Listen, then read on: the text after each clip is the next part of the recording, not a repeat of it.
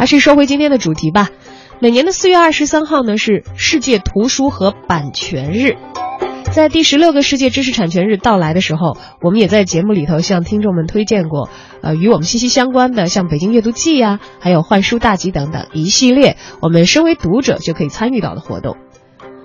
世界图书和版权日的设立，目的在于鼓励人们，尤其是年轻人，发现读书的乐趣，并且以此。对那些推动人类社会和文化进步的人们所做出的伟大贡献表示感谢，表示尊重。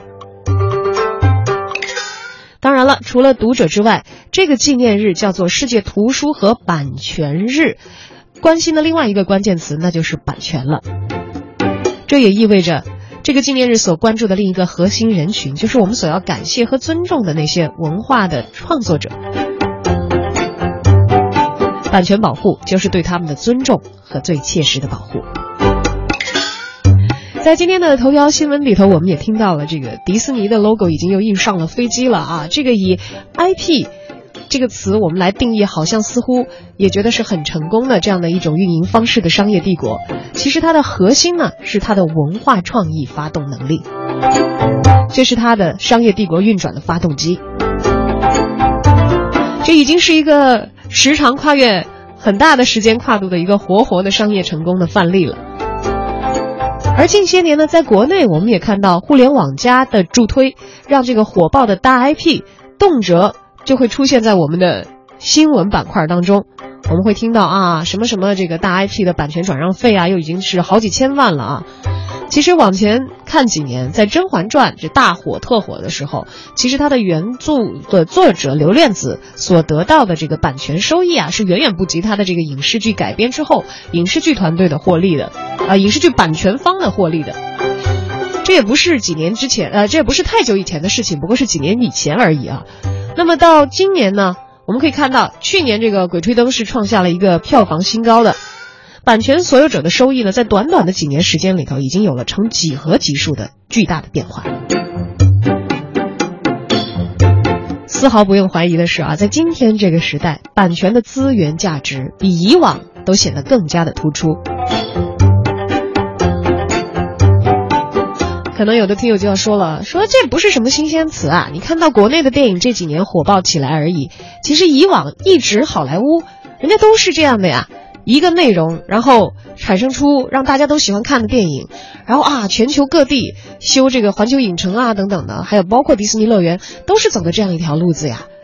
有价值的内容啊，这个版权的所有者会因为后来的这些产业价值的后继的深入的开发而获得巨大的收益。反过来呢，这个良性循环又刺激创作者再制造出新的这个文化消费的内容。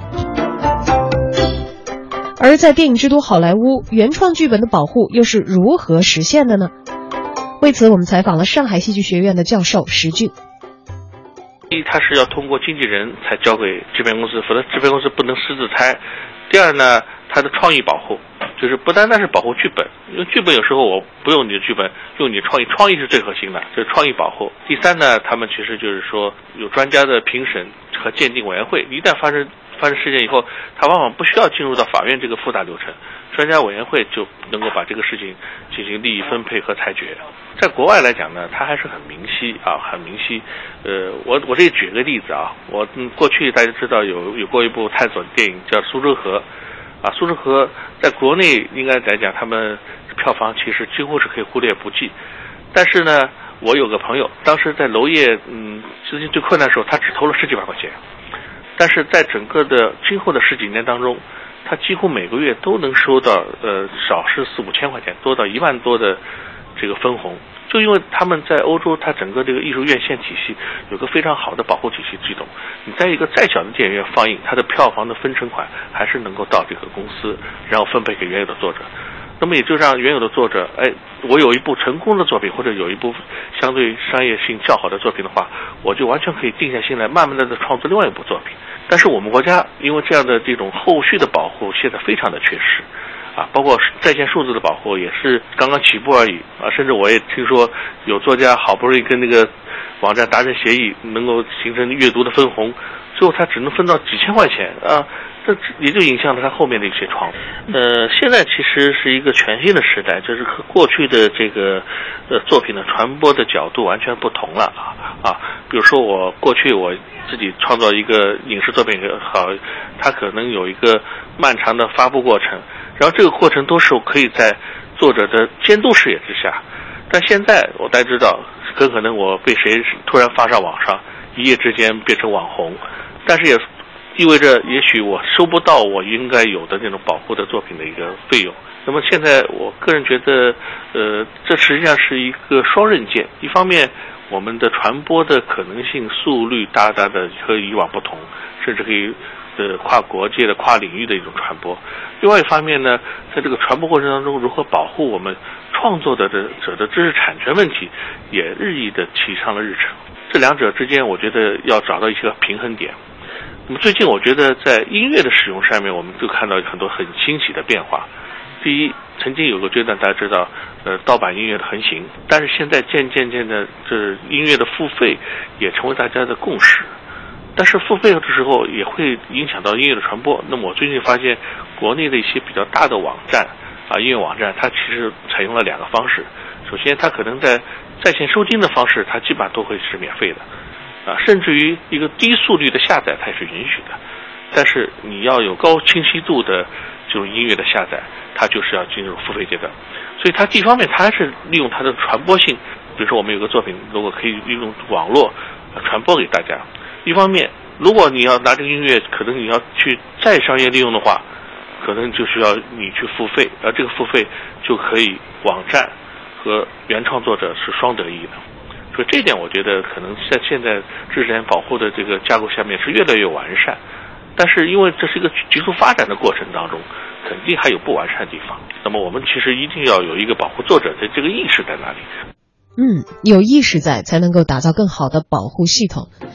诚然，就像石俊教授所提及的音乐的版权保护，我们在很多下载的时候已经能够看到你喜爱的歌曲啊，还有一个小小的这个金钱的标志了。呃，点下这个标志，你付费之后下载，其实也意味着你对于版权所有者他所创造的文化产品付出了自己的一份代价。而从你点击付费之后，这个费用到达这个版权所有者手中啊，其实这个钱里头只有一部分是版税了。这也是一个长长的链条，怎样去打通这样的一个链条，而且保障它的高效可行，而且让它成为一个。整个互联网都在通行的渠道，其实这是一个很巨大的问题，而我们所面临的文化消费产品也不仅仅是音乐这样的一种形态。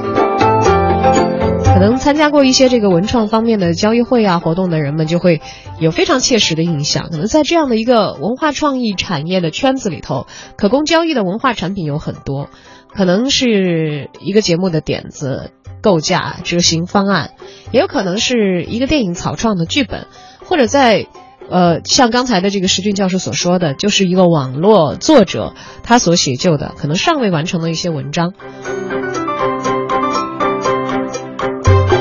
一个实际有效可开发的文化内容，之所以现在我们那么愿意用一个好像已经被这个妖魔化、填充了很多其他意味的词 IP，就是因为。一个有效的知识产权，它可开发的空间非常之大。它放在不同的这个艺术类别之内，对于这样一个有营养、有内涵的文化内容来说，它运用的是不同的表达方式，和在产业链当中组织的是不同的生产者。所以这就更加呼唤我们在源头上，去实现保护的实质意义。而今年的世界知识产权日呢，主题是数字创意重塑文化。也看得出啊，在这个网络时代的大背景之下，我们的版权保护也在面临着新的挑战。国家版权局呢，昨天主办了中国网络版权保护大会。那么，国家版权局强调呢，今年打击互联网盗版侵权的建网行动将会针对如网络文学侵权的问题，还有网络新闻作品非法转载的问题。智能移动终端第三方应用 APP 进行专项治理。那么，在移动互联、大数据和云服务的时代背景之下呢，提出了要探索网络版权资源运营和保护模式的口号。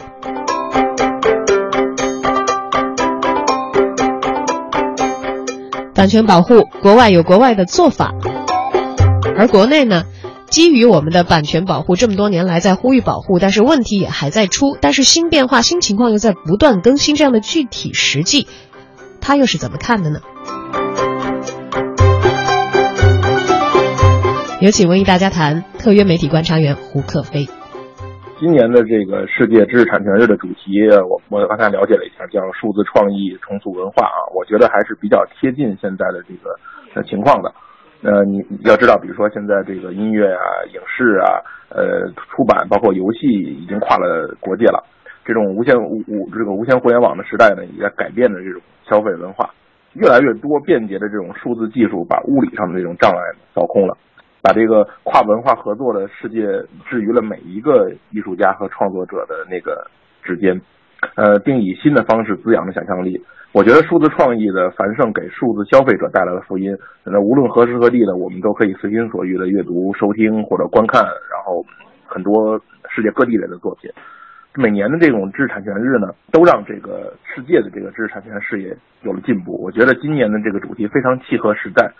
嗯，在这个知识产权逐渐被重视的当下，这种影视版权、音乐版权水涨船高。我们能看到这个电视荧荧屏上的这种大量的版权节目，我们能看到这个音乐网站上大量的付费收听。